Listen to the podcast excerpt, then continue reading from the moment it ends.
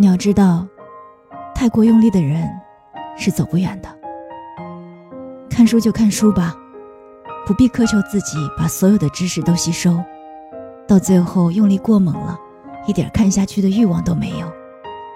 不如换个心态，找个阳光正好、微风不燥的下午，坐在椅子上安安静静的看，享受那个过程，不必在意吸收了多少，漫无目的、随心所欲的就好。